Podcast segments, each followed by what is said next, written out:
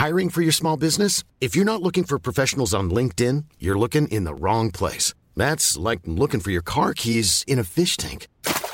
LinkedIn helps you hire professionals you can't find anywhere else, even those who aren't actively searching for a new job but might be open to the perfect role. In a given month, over 70% of LinkedIn users don't even visit other leading job sites. So start looking in the right place. With LinkedIn, you can hire professionals like a professional. Post your free job on linkedin.com slash people today.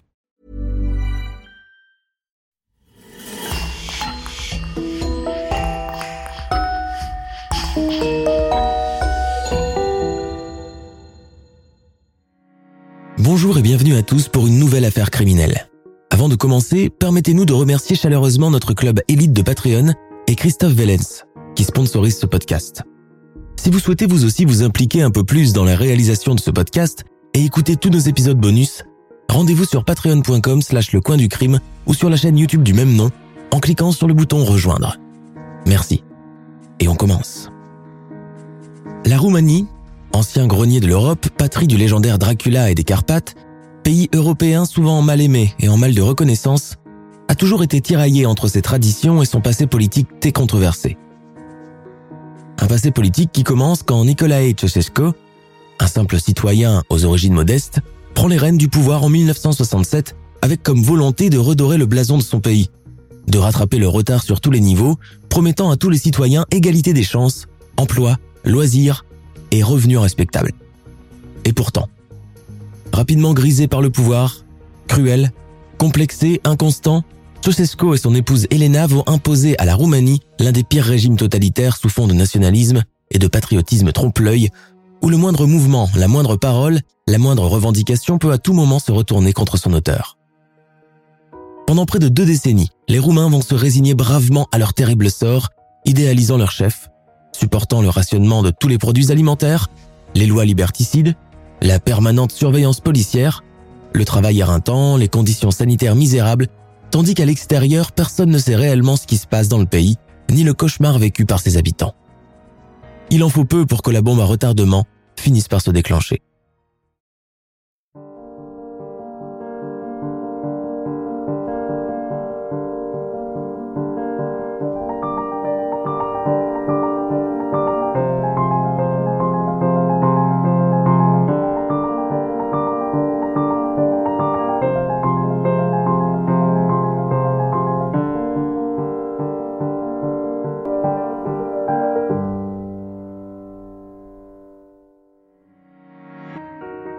Sommes à Bucarest le 21 décembre 1989. Les températures hivernales marquent moins 8 degrés. Une immense foule sombre et grelottante est rassemblée sur le parvis du comité central. Les militaires sont déployés partout, armes sous le bras, le regard aux aguets. Tous ont le regard rivé sur le balcon. C'est de là que Nicolae Ceausescu, maître absolu qui gouverne la Roumanie depuis 1967, doit prononcer son discours annuel à l'occasion des fêtes de fin d'année. C'est un petit vieillard de 71 ans au visage fatigué qui apparaît, vêtu d'un manteau de vison noir beaucoup trop large pour lui et une toque de fourrure traditionnelle sur la tête. Rejoint par sa femme, ils font de grands signes en direction de la foule massée à leurs pieds, prête à gober comme de coutume tout ce qu'ils diront, tout ce qu'ils ordonneront. Pourtant, une ambiance électrique règne ce matin, comme si tout le monde était sur le qui-vive. La raison n'est nulle autre que les manifestations qui ont agité le centre-ville quelques jours auparavant. Il fallait oser. Les manifestants, avec un courage hors du commun, ont crié haut et fort leur mécontentement en agitant des banderoles sur lesquelles ils réclament plus de droits et de liberté au conducator.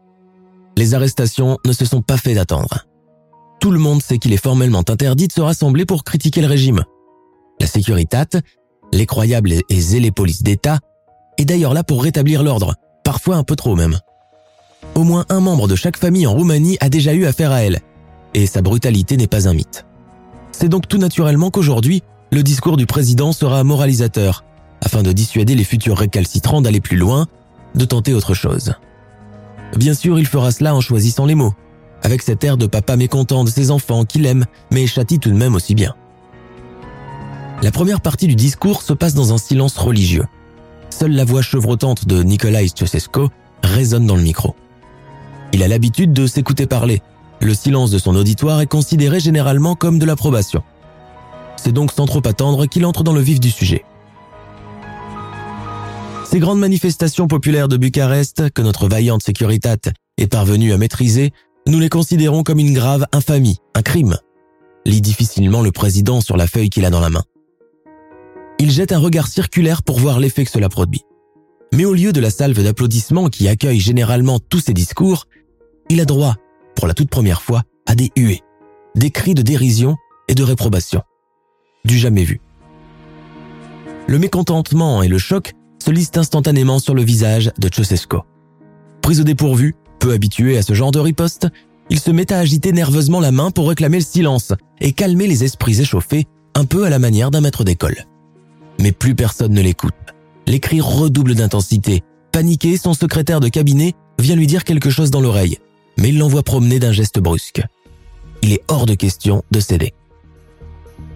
Comme d'habitude lorsqu'il est contrarié, Nikolai Ceausescu se met à trembler et à bégayer.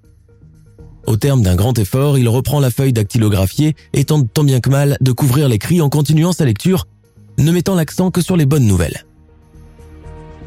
Nous avons décidé d'augmenter les salaires à partir du 1er janvier 1990 de 2000 à 2500 le environ 350 euros. Quelques personnes au premier rang applaudissent timidement cette initiative mais le cœur n'y est pas, n'y est plus. La suite est entièrement interrompue. Des Ceausescu dehors et vive le peuple commence à fuser de partout. Qui a dit ça? Qui a dit ça? Les militaires, bien qu'armés jusqu'aux dents, ne bougent pas de leur place. En quelques minutes, la foule tout entière n'est plus que vocifération, sifflements, menaces. Dépassé par les événements, incapable de maîtriser la situation, Nicolae Ceausescu finit par battre en retraite en abandonnant la tribune sous les applaudissements. Son épouse Elena le suit avec hâte. Ils sont entourés par les chefs de la sécurité qui essayent de les faire évacuer sans trop de dommages. Le couple présidentiel s'enfuit in extremis à bord d'un hélicoptère pour atterrir à 30 km de la capitale. Entre-temps, la foule en colère fonce sur le palais du comité dans l'espoir de le vandaliser. Des gens montent dans la tribune présidentielle, jettent de la paperasse depuis le balcon, des vitres sont cassées et du matériel radiophonique est volé. Cornelio Meneschke, ancien ministre des Affaires étrangères, se souvient. Ce discours lui a été fatal. Le mécontentement de la population qui s'est accumulé année après année s'est transformé en un ouragan qui a tout balayé sur son passage. La nouvelle de la fuite du couple Kocheschke se propage. Il faut les rattraper. Un flot humain se déverse alors dans les rues de Bucarest, se prolongeant pendant la soirée, et cela continue pendant la nuit. Des tirs et des incendies ravagent toute la ville. Au petit matin, les rangs des révolutionnaires ont triplé. Des milliers d'ouvriers venus des usines de la périphérie marchent en ligne serrée, bras dessus, bras dessous sur le comité central. Des policiers abandonnent leurs armes et arrachent leurs galons avant de se joindre à eux. On hurle son triomphe, on pleure de joie et on se jette dans les bras les uns des autres. Le peuple et la sécuritate ne font désormais plus qu'un. Ne tirez pas sur le peuple, scandent les ouvriers en liesse.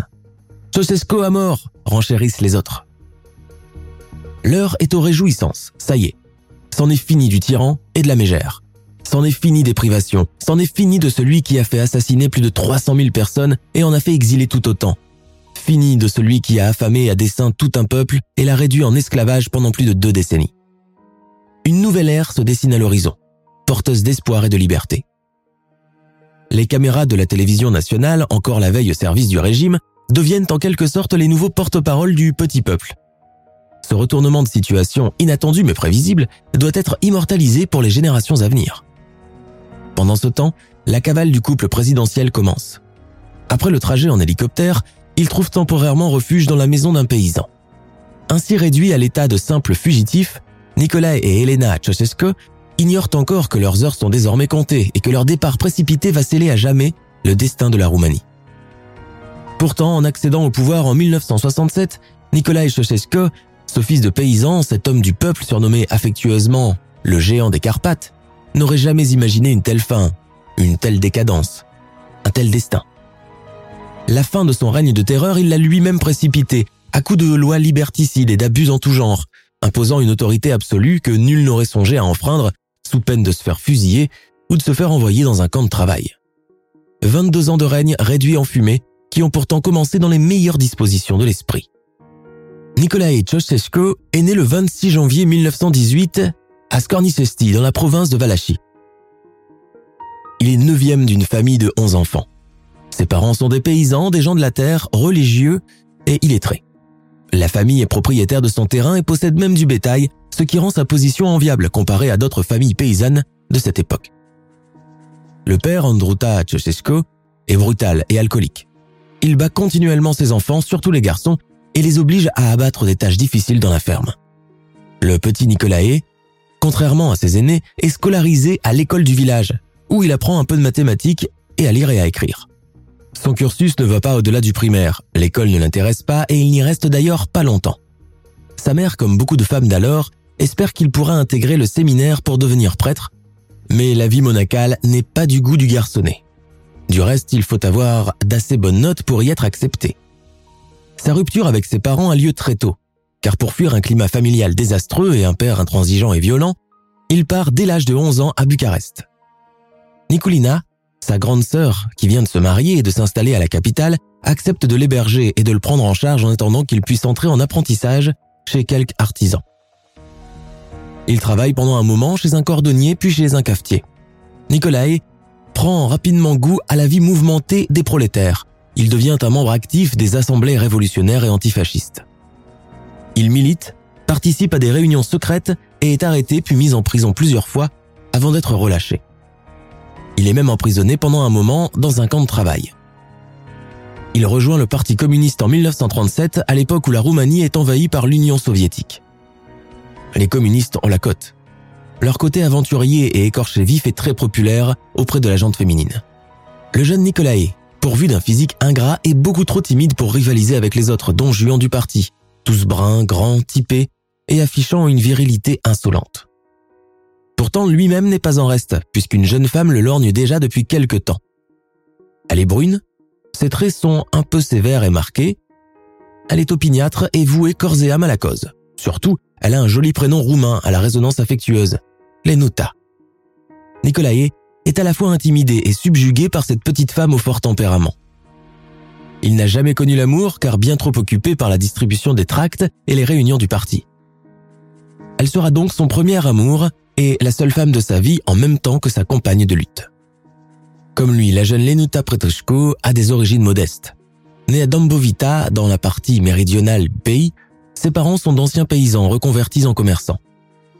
Pour que leurs enfants puissent accéder à l'éducation, les Petrescu ont choisi de déménager à Bucarest, où ils ont ouvert une petite taverne pour pouvoir survivre. Comme son futur mari, Lenuta Pretoshko ne fait pas d'études brillantes. Son cursus s'arrête d'ailleurs en quatrième. Pour pouvoir aider financièrement sa famille, elle travaille avec son frère dans une usine de textile. Féministe indécrottable, la condition des femmes roumaines la révulse et la révolte très tôt. Contrainte de travailler durement à l'extérieur avant de se transformer en boniche dès qu'elles franchissent le seuil de chez elles. Les hommes roumains, par leur éducation, ont l'habitude de porter la culotte et doivent être traités comme des rois chez eux, même si la plupart travaillent en tant qu'ouvriers ou agriculteurs.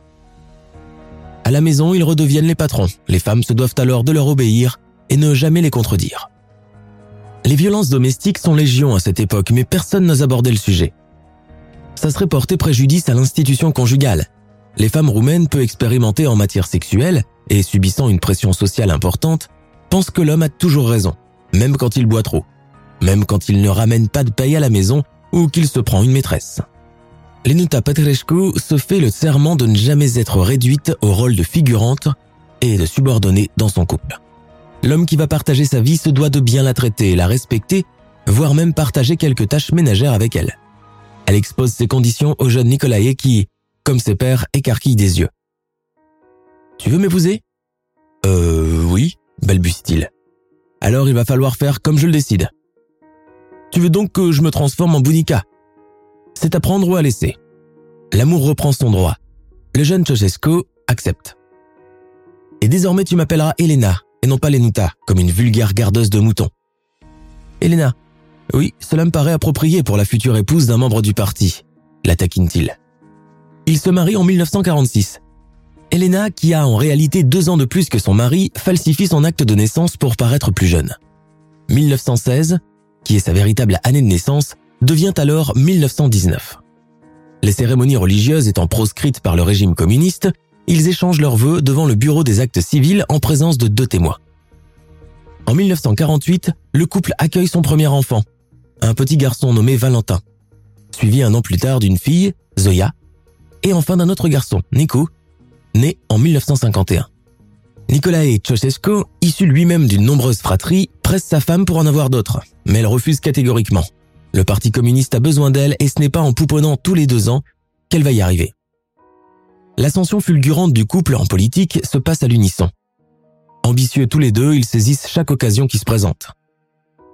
Elena, même sans diplôme ni qualification réelle, accède au poste de secrétaire au ministère des Affaires étrangères, tandis que son mari monte les échelons et devient le bras droit de Georgiu Dej, dirigeant révolutionnaire de la Roumanie. Depuis que ce dernier a accédé au pouvoir après la Deuxième Guerre mondiale, Ceausescu ne le quitte plus, n'hésitant pas à devenir obséquieux et zélé pour garder ses faveurs. Pour ses bons et loyaux services, Dej le promeut au grade de général dans l'armée. Le couple Ceausescu et ses enfants font alors partie de l'élite communiste roumaine. Ils ne connaissent ni les privations, ni les arrestations surprises, arme redoutable héritée de l'URSS. Ils vivent dans une sorte de petite bulle protectrice, loin de tout souci matériel. Si le luxe occidental est fortement récrié et condamné, ripaillé et festoyé reste de mise dans la nomenclatura, alors que la plupart des citoyens peinent à couvrir tous leurs besoins alimentaires. Le couple Ceausescu prend rapidement goût à la vie de cocagne. Ils sont invités un peu partout dans les galas organisées par le ministère des Affaires étrangères, rencontrent le gratin, les diplomates étrangers et leurs épouses aux tenues bien trop vulgaires et courtes au goût de Nicolae. Elena, avide de fréquenter ces personnalités politiques, engage la conversation en ayant recours au français et à l'anglais. Au début des années 60, Nicolae Kochesko, malgré ses grandes lacunes en matière linguistique, continue son ascension. Il sait à peine écrire en roumain et a peu de connaissances en théorie marxiste et révolutionnaire, mais c'est un féru de Joseph Staline, le tsar rouge, véritable source d'inspiration pour lui. À 42 ans, pas spécialement beau ni spécialement brillant, il rêve d'une carrière politique hors du commun. Mais quel serait un politicien digne de ce nom s'il est incapable de bien parler et de faire de jolies tournures de phrases? Nicolae Kochesko est bègue. En temps normal, il lui arrive de parler normalement sans marquer de temps de pause. Mais dès qu'il est un peu nerveux, il perd instantanément ses mots et est souvent incapable de terminer une phrase. Ce handicap devient sa hantise et le complexe de façon effroyable. Pourtant, malgré ces obstacles, il parvient à devenir un orateur de masse extraordinaire. La foule, c'est son dada. Il est en perpétuelle recherche d'attention. Pas spécialement celle des femmes, mais plutôt celle du peuple dans sa globalité. Partout où il va, les gens se massent pour l'attendre et pouvoir le saluer. Issu d'un milieu rural, il a l'habitude des embrassades et des franches accolades avec des inconnus. Chose qui répugne à ses collègues issus de milieux plus privilégiés, peu enclins à ce genre de familiarité. C'est d'ailleurs peut-être cela qui contribue à sa grande popularité. Un homme simple, préoccupé par le sort des démunis et des malheureux. À la mort du chef d'État, George Dej, en 1967, Nicolae Ceausescu hérite en quelque sorte du trône. C'est donc sans grande difficulté qu'il accède au poste de secrétaire général du Parti communiste. Il est élu la même année président du Conseil d'État, titre qu'il n'a aucun mal à reconvertir en celui de président de la République communiste de Roumanie. Son élection est saluée dans tout le pays. Ceausescu promet de redonner au pays sa dignité et son panache de l'époque médiévale. Dès qu'il accède à la présidence, il rompt tout contact avec l'Union soviétique et Moscou. Il a pour ambition de placer son pays dans l'échiquier du monde et lui ôter cette réputation de vulgaire colonie des soviets, bonne qu'à produire des céréales, de la laine, des oies et du vin. Pourtant, la Roumanie de la fin des années 60 est encore une espèce de grande exploitation agricole très en retard par rapport à de nombreux pays européens. Ce retard irrite au plus haut point Nicolae Ceausescu, qui veut combler les lacunes et industrialiser en un temps record tout le territoire pour attraper le temps perdu. Il fait prendre conscience aux Roumains que le pays n'est plus le garde-manger des Russes. Ces mesures, qui s'apparentent à de la grande bravoure, génèrent l'orgueil national et la prise de conscience de l'existence sans besoin de tutelle. Un climat de joie flotte dans l'air, un espoir d'un avenir prometteur réchauffe les cœurs, le citoyen se sent tout fier de faire partie de quelque chose de grandiose, de participer à la construction d'une Roumanie nouvelle, moderne, ouverte sur le monde, qui n'a pas honte de revendiquer ses origines paysannes tout en restant friande du progrès. Et le progrès Ceausescu le veut en overdose. Sa révolte envers Moscou fait grincer des dents. Elle le propulse comme il l'a prédit sur les devants de la scène politique internationale. En un laps de temps record, il devient une sorte de médiateur entre l'Est et l'Ouest. Les chefs d'État du monde commencent à atterrir à Bucarest en visite amicale et politique. Le président américain Richard Nixon, le général de Gaulle, le chef de la révolution cubaine Fidel Castro, le premier ministre indien Rajiv Gandhi, le leader nord-coréen Kim Il-sung, ainsi que bon nombre de diplomates des pays africains font partie de ces invités prestigieux. À chacune d'une visite d'un hôte étranger, Ceausescu sort la grande artillerie et met les petits plats dans les grands. Faire parader l'hôte de marque en décapotable au milieu d'une foule en liesse devient une tradition. Les invités du couple présidentiel repartent couverts de cadeaux et avec l'illusion que la Roumanie est l'un des pays où l'hospitalité presque orientale côtoie l'efficacité européenne. Nul doute qu'un avenir doré l'attend. Ton existence est un miracle pour l'humanité, pour toute la Roumanie. Quand tu parles, les pierres se transforment en montagnes. Ô toi, Kochescu, qui parcourt la planète, messager de nos valeurs et de nos aspirations. C'est ce que scandent désormais chaque matin toutes les écolières et écoliers. Qu'ils soient à Bucarest, à Timisoara, à Cluj ou à Brasov, tous entonnent cet hymne à la gloire de leur leader et père spirituel, en sachant que dans tout le pays, d'autres petites voix résonnent avec eux à l'unisson. Le président a réussi à gagner le cœur du peuple, à le rallier à sa cause. Chacune de ses visites se transforme en un bain de foule digne d'une rockstar. Tout le monde veut l'embrasser, le toucher, lui dire combien il l'adule. La crise d'hystérie n'est jamais loin. Ceausescu embrasse tout le monde et se fait embrasser en retour, serre chaleureusement les enfants et les jeunes gens dans ses bras. Quelques mètres plus loin, sa femme Elena en fait autant avec les vieillards auxquels elle prête une oreille attentive et jamais feinte. Le culte de la personnalité est en marche et est érigé comme un symbole du pouvoir en place. Le couple présidentiel est représenté en peinture accompagné d'une myriade d'enfants en foulard rouge autour du cou, en photo, sur des porcelaines, des mouchoirs, et certains les voient même en rêve. On dit que cela porte bonheur. Pourtant, malgré les ambitions du maître du pays, la Roumanie est encore un pays sous-développé au début des années 70, et ce même si elle montre des signes timides de progrès. Une course contre la montre est engagée. L'industrialisation à grande échelle touche tous les domaines de la vie. Le président fait construire d'immenses usines qu'il équipe de machines dernier cri. Il fait construire des hôpitaux, des dispensaires, des pharmacies, afin que tout le monde puisse, aussi bien en ville qu'à la campagne, avoir accès aux soins gratuits. Les paysans sont relogés dans des immeubles récents. Tout le monde bénéficie du gaz, du chauffage, de l'électricité et du minimum de confort urbain. Tradition communiste oblige, Nicolaï Ceausescu distribue des titres comme meilleure ouvrière de l'usine Untel ou encore meilleur électricien de la fabrique Untel, au plus méritant. Ces promotions sont souvent accompagnées de cadeaux comme un appartement de pièces avec chauffage et eau courante, comble du luxe. Les voitures sont quant à elles un mets rare, et seuls les dignitaires du régime en possèdent. Le citoyen lambda se contente de circuler entre les bus, en vélo et plus généralement à pied.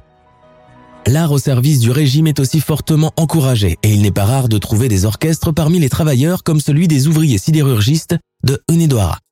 La télévision nationale se déplace d'ailleurs pour filmer leurs clips en pleine usine. Je vis dans le pays du soleil et des étoiles, chante l'ouvrière à califourchon sur une plate-bande. La chanson est commentée le soir même à la radio nationale.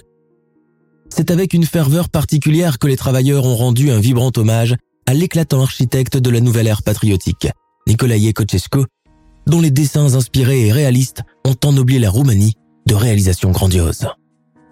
Le couple présidentiel, adulé par son peuple, est aussi accueilli en grande pompe à l'étranger, aussi bien dans les résidences présidentielles que dans les cours royales européennes les plus prestigieuses. Et Kochescu, tous deux presque illettrés, collectionnent sans rougir les distinctions universitaires et les titres. Elena surtout se taille la part belle. Elle est tour à tour nommée académicienne, grande mathématicienne de tous les temps, reçoit le diplôme honoris causa de l'Université de Manille lors d'une visite aux Philippines, ainsi que celui de docteur en toutes sortes de spécialités. Une de ses thèses est d'ailleurs rejetée par un professeur qui ne la trouve pas assez à la hauteur. La présidente en est profondément humiliée. Le sort du scientifique est scellé. Condamné au camp de travail pour dix ans. Personne n'a le droit de mettre en doute le savoir de la deuxième personnalité de l'État. Lors d'un voyage en Corée du Nord chez le dictateur Kim Il-sung, Nicolae Ceausescu est subjugué par la beauté du palais dans lequel réside son hôte. Le dirigeant coréen exerce au passage beaucoup d'influence sur le roumain, qui lui mise sur le principe de affame ton chien, il te suivra. Le message est clair. Un peuple qui bénéficie de trop de droits en réclamera toujours davantage et rechignera à faire son travail comme il faut. En revanche, un peuple assujetti et terrorisé se montrera plus rentable et sera reconnaissant de la moindre trêve. Selon Kim Il-sung, Kochescu ne devrait pas donner autant de liberté à son peuple sous peine de se faire évincer. De retour en Roumanie, avec l'image du somptueux palais coréen en tête, Kochescu fait appeler ses architectes. Il me faut le même que celui de Kim Il-sung. En combien de temps sera-t-il fin prêt? C'est à partir de cette période fatidique que le pays va s'enfoncer peu à peu dans une dictature paranoïaque et cauchemardesque. C'est le début de la fin pour des milliers de Roumains qui ignorent encore ce qui se trame dans les coulisses du régime. Leur sort se joue sans qu'ils ne le sachent. Kochescu, toujours aussi obsédé par la modernité, ordonne la destruction des anciens palais féodaux et fait ériger à la place des barres d'immeubles staliniens hideux, gris et grillagés, où la population qui se multiplie année après année se trouve entassée. Bientôt, il n'y a plus assez de place pour accueillir tout le monde. Les immeubles construits précédemment sont alors reconvertis en maisons communautaires où jusqu'à quatre familles sont obligées de cohabiter en partageant les communs et la cuisine. Ces habitations sont pour la plupart insalubres semi-fini, mal isolé. Les résidents ont alors recours à l'imagination et au bricolage pour rafistoler les câbles électriques et les gazinières des cuisines. Les fuites de gaz, les canalisations bouchées et les incendies ne sont pas rares. Au Parlement, Elena Kochescu vote comme le reste du parti une loi qui interdit l'avortement. Désormais, chaque femme roumaine sera amenée à faire au moins quatre enfants. Nicolae Kochescu approuve cette décision. Issu lui-même d'une fratrie de 11 enfants, il n'arrive pas à se faire à l'idée qu'une jeune femme et en bonne santé ne puisse vouloir qu'un ou deux enfants. Les femmes roumaines, peu expérimentées en matière sexuelle et vivant encore sous le joug de la pure tradition patriarcale, sont encouragées à enfanter dès leur première année de mariage. Des médailles avec mention mère héroïque de la nation sont même décernées à celles qui parviennent à avoir une dizaine d'enfants. Les prix sont généralement des landaux, des couches culottes et des boîtes de lait en poudre. Maigre récompense, direz-vous. Mais cela n'est rien à côté de l'orgueil qu'elles en tirent. Véritable ventre fécond du régime, amené à peupler le pays de bons et loyaux petits soldats destinés à servir vaillamment leur père et leur mère idéologique. Toutes celles qui contournent cette loi subissent de sévères punitions. Pour pallier toute bavure, ordre est donné aux pharmacies et aux dispensaires de faire disparaître tous les lots de contraceptifs. Les résultats se font rapidement ressentir. Bientôt, la Roumanie tout entière croule sous un nombre considérable d'enfants non désirés, souvent abandonnés par leur génitrice à la naissance. Les quelques avortements clandestins, entrepris dans des conditions d'hygiène douteuses et souvent sans anesthésie, se concluent généralement par le décès de la patiente et l'arrestation du médecin condamné à être fusillé. Des orphelinats d'un nouveau genre commencent alors à fleurir un peu partout pour accueillir ces rejetons. Mais leur nombre est limité et leurs conditions sanitaires plus que déplorables.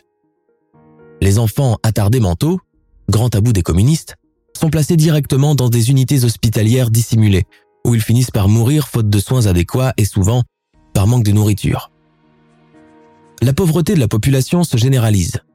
Pour pallier le manque de ressources, le pays qui était encore en autosuffisance alimentaire exporte à présent toutes ses denrées à l'étranger, sans se soucier du devenir de la population. Les étals de marché commencent à se vider au même titre que les vitrines des épiceries et les étals des bouchers. Le roumain de base du début des années 80 a pour première préoccupation de manger à sa faim, ce qui ne se produit jamais. Les files sans fin devant les magasins deviendront une sorte de symbole de l'échec des pays communistes. Elles se généralisent également dans toutes les villes de Roumanie. Pour quelques grammes de viande de porc, on est obligé de rester devant la boucherie pendant toute une nuit. Les produits de base comme les céréales, les laitages, les légumes, le sucre, le café, le thé deviennent des denrées de luxe qu'on s'arrache comme des sauvages. Le shampoing, le papier toilette et les autres articles d'hygiène ne sont plus que de vagues souvenirs.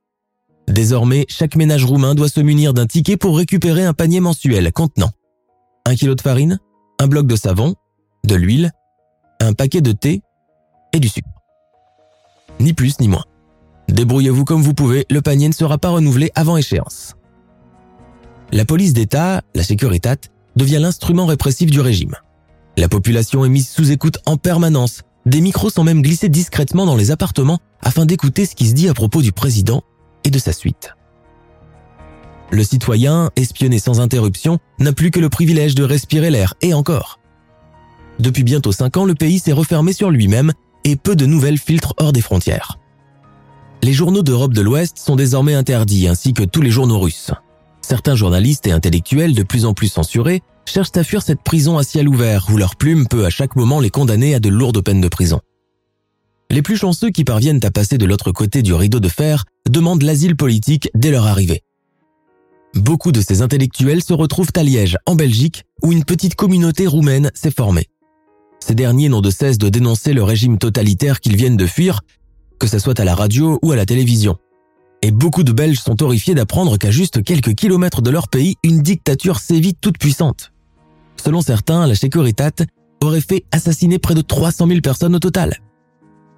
Pendant ce temps, du haut de son nouveau palais coréen fraîchement construit, Nikolai Kochesko continue de faire la pluie et le beau temps. À mesure qu'il prend de l'âge, son tempérament s'altère, il devient paranoïaque, acariâtre, autoritaire. Alors que le peuple souffre de carences dans tout genre, les Kochesko et leurs trois enfants passent des vacances au bord de la mer Noire, skient dans les Carpates, organisent galas dansants et barbecue au bord de l'eau. Un ancien caméraman du régime, qui avait l'habitude de filmer les vacances présidentielles, raconte comment Kochesko s'en est pris à lui une fois qu'il a commis l'impair de couper ses jambes au montage. Pourquoi on ne voit plus mes genoux Mais camarade président, j'ai fait ce qu'on appelle un plan américain. Ah non non, moi, je veux que des plans roumains. Qu'est-ce qu'on en a à foutre des Amerlocs? En 1985, Ceausescu décide de s'inspirer des parades nord-coréennes colorées et en fait le spectacle où il tient le rôle central de vedette. La Roumanie devient alors une dictature fantaisiste où le peuple meurt de faim, mais est obligé de se plier aux exigences de son leader. À grand renfort de lumière, costumes et chants patriotiques, des spectacles grandioses à la gloire du géant des Carpates sont montés en un temps record. Andrei Duban, ancien enfant acteur de la dictature, se souvient. C'était une gigantesque mise en scène avec 22 millions de personnes qui applaudissaient deux interprètes, Nicolae et Elena. Le pays tout entier se transforme en scène où les citoyens, fatigués de leur journée de travail à l'usine, sont obligés de venir répéter les spectacles pendant toute la nuit. Celui qui a le culot de manquer une de ces répétitions se fait renvoyer dès le lendemain de son travail et parfois même mis en prison. Les stades de foot sont mobilisés pour accueillir tout ce monde. Le ventre creux en proie à l'hypoglycémie, les ouvriers et les ouvrières défilent, un sourire figé sur le visage, en entonnant des chansons vantant les louanges de leur chef. Là-haut dans la tribune, le couple présidentiel vieillissant applaudit, ravi de tenir en laisse toute cette population affamée et exténuée qui ne demande qu'à aller se coucher. Le 23 août 1989, la comédie musicale touche à sa fin. C'est le dernier défilé avant le début de la révolte qui va secouer toutes les franges de la population. Les acteurs fatigués n'ont plus le cœur à jouer. Des haut-parleurs passent en permanence des hurrahs enregistrés sur cassette. Le chorégraphe Cornelio Patrici raconte à ce propos c'était d'un triste ridicule. Tout était enregistré. Personne n'applaudissait. Nous étions rongés par la famine et la colère. On faisait la queue toute la nuit pour quelques miettes et un os de viande. Et le lendemain, il fallait revenir au répète. Pour faire bonne figure, on souriait mais à l'intérieur, on pleurait. Une chose est sûre, tout le monde en a marre de ces parades fantoches en carton-pâte. Les gens veulent autre chose pour élargir leur horizon. Même dans le comité central, personne ne veut plus soutenir le leader. Certains même s'insurgent contre lui ouvertement. Pourquoi faut-il urbaniser les campagnes quand, dans les villes, on ne peut pas assurer des conditions de vie normales? Le 21 décembre 1989, en plein hiver, Nicolas Kochesko ne le sait pas encore, mais il va s'adresser une dernière fois à son peuple. La foule immense qui s'est rassemblée autour du parvis du comité central attend que son chef parle. Les caméras de télévision sont là, déployées un peu partout. Le réalisateur Georges Militaru est le premier à remarquer qu'une bande de jeunes sont en train de piétiner une banderole avec l'image du président. Effrayé, il dirige sa caméra vers des groupes plus pacifistes, placés au premier rang avant de faire un cadre fixe sur Kocheshko. Mais au grand étonnement des caméramens, des cris commencent à fuser de tous côtés. Le discours, au lieu d'être applaudi comme il est d'usage, est copieusement sifflé. Georges Militaru, qui se trouve dans la tribune présidentielle pour prendre des photos, entend Elena Kocheshko murmurer à son mari. Donne-leur encore son le, comme si c'était quelques billets de plus qui allaient pouvoir calmer la colère populaire. Mais il est trop tard. La pièce théâtrale est d'ores et déjà terminée. Kochescu en a conscience et, à présent, même s'il fait des efforts pour garder son calme, voyant la situation dégénérer, le couple présidentiel est évacué par des membres de la Securitat et fuit de justesse à bord d'un hélicoptère qui décolle du toit de l'immeuble du comité. Les choses s'accélèrent de façon fulgurante. Un groupe de communistes de second rang forme un gouvernement d'urgence et annonce un plan de gouvernance à la télé. Visage barbu à la Che Guevara et vêtus de treillis militaires, symbole de leur appartenance prolétaire. Les rues de Bucarest deviennent le théâtre d'une lutte sans merci entre les partisans du président déchu et ses opposants. Pendant trois jours, la capitale de la Roumanie vit au rythme des tirs de mitraillettes et de kalachnikov. Les sirènes retentissent comme pendant la guerre passée et la population se hâte de rentrer chez elle, de peur de recevoir une balle perdue. À bord de l'hélicoptère, Nicolae et Elena Kochescu ne savent pas encore ce qui les attend. À court de carburant, le pilote finit par les abandonner dans une base militaire à 50 km de Bucarest. Là, ils sont emmenés encore une fois en voiture et sont cachés dans la maison d'une famille de paysans de Targovistes qui ne comprennent pas ce que le couple présidentiel vient faire chez eux. Pâle, fatigué, sous le choc, les vêtements enduits de poussière et de cambouis, Nicolae et Elena Kochescu ne prononcent plus un mot. Des membres de la Sécuritat leur mettent les menottes au poignet. Leur cavale n'aura duré que quelques heures. Pendant ce temps, leur procès est en train de se préparer par les leaders du nouveau gouvernement. Il faut que les deux tyrans payent pour tout le malheur qu'ils ont causé. Un comité envoyé depuis Bucarest est chargé d'organiser le jugement du couple. Le 25 décembre 1989, le président déchu et sa femme passent devant le tribunal révolutionnaire qui a élu domicile dans une salle de classe d'une école élémentaire de Targoviste. On leur accorde une heure pour s'expliquer et répondre aux questions. Nicolae Kochescu bégaye, se met en colère, menace de faire arrêter et fusiller tout le monde quand cette mascarade sera finie, tandis qu'Elena oppose un silence arrogant et refuse obstinément de collaborer. Elle dit seulement aux juges et aux soldats « Vous me devez tout. Je suis comme votre mère. » Le verdict est déjà sur toutes les lèvres. Le couple présidentiel est condamné à être fusillé pour crimes contre l'humanité et génocide. Ils sont aussitôt encerclés par des militaires pour être menés au peloton d'exécution. Tandis que l'ancien président se laisse faire avec une léthargie qu'on ne lui a jamais connue, son épouse commence à se débattre comme une tigresse échevelée, hystérique. Elle hurle en se débattant je vous interdis de faire ça. Ne me touchez pas. J'ai l'âge d'être votre mère à tous. Vous devriez avoir honte de vous. Je suis une vieille femme. Vous n'avez pas le droit de me traiter comme ça. C'est moi qui ai fait de vous les hommes que vous êtes aujourd'hui. La scène qui est filmée, du début à la fin, se poursuit dans la cour centrale, où le couple est mitraillé par trois soldats. Ils s'effondrent en même temps, l'un contre l'autre. Une page de l'histoire est définitivement tournée. Rapidement, les cadavres de Nicolae et Elena Kochesco sont placés dans une camionnette qui les mène à Bucarest où leurs dépouilles sont enterrées dans un endroit tenu secret. Restés à Bucarest, les trois enfants du couple, Valentin, Zoya et Niku, bénéficient de la protection du nouveau gouvernement avant d'être à leur tour emprisonnés puis relâchés. Zoya, qui était une mathématicienne de renom du temps du règne de son père, finit par fuir aux États-Unis après sa libération. Elle racontera par la suite que leur famille était dysfonctionnelle et profondément malheureuse. Elle avouera avoir toujours eu des rapports difficiles avec ses parents. Elle est décédée en 2006 des suites d'un cancer du poumon. Nico, l'enfant terrible et la brebis galeuse de la famille, qui avait une réputation de noceur, est devenu un alcoolique notoire. En 1990, il est accusé de plusieurs affaires de viol. Condamné initialement à 20 ans de réclusion criminelle, il est finalement relâché en 1993 et part se réfugier à Vienne, en Autriche. Hormis ses excès en tout genre, les Roumains se souviennent surtout de lui en tant que l'amant controversé de la célèbre gymnaste et championne des Jeux Olympiques, Nadia Comaneci. Il est mort en 1996 des suites d'une cirrhose du foie. Seul l'aîné, Valentin, mène une existence discrète et vit toujours à Bucarest où il travaille comme enseignant.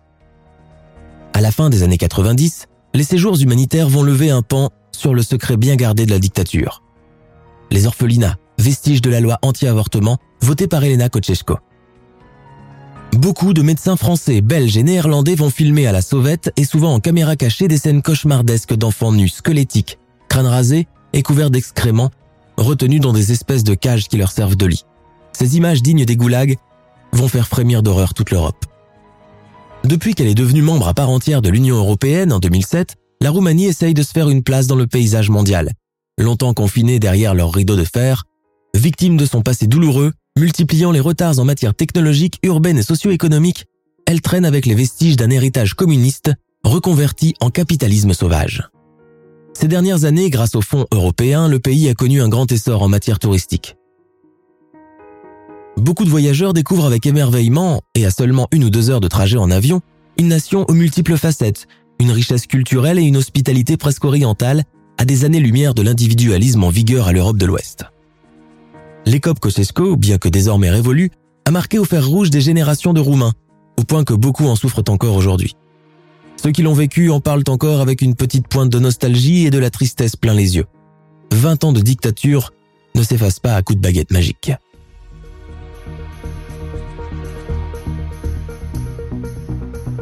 nous sommes à la fin de notre émission du jour. N'hésitez pas à écouter les autres émissions du podcast et à prendre 5 secondes pour nous laisser un 5 étoiles sur iTunes. C'est vraiment très important pour nous. Vous pouvez aussi vous abonner pour ne pas rater les prochains épisodes et nous suivre sur Facebook pour nous en proposer de nouveaux. Merci et à bientôt.